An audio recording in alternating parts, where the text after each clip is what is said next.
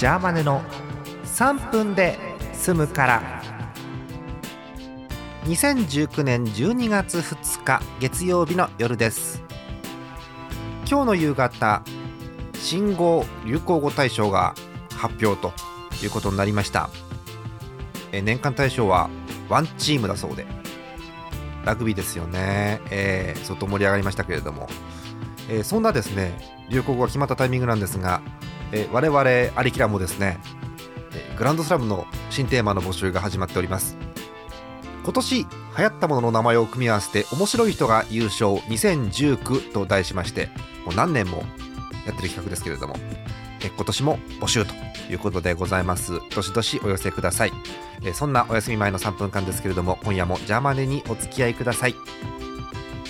お便りです。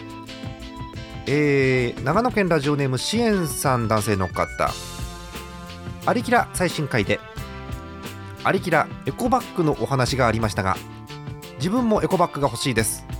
えー、旅行先の岡山に落としてきてしまいマジで。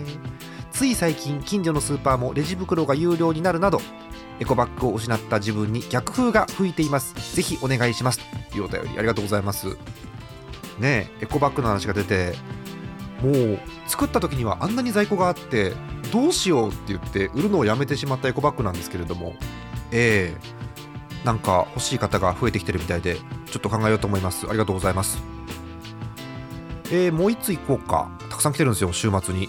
えー、北海道ゼサット農家さんいつもありがとうございます。すごいね。ブランドだ。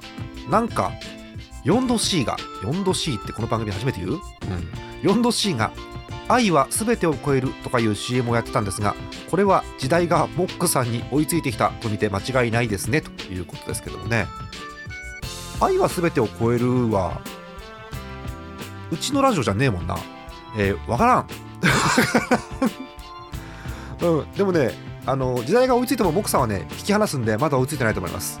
これからもねズバーッといきますんであの方はねはいありがとうございます。もう一通、えー、岐阜県頼りさん。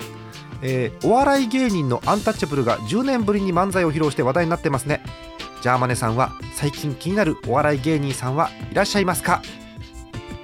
うーん。そうね。結局ねまあ結論モックさんってことになるよね。はい。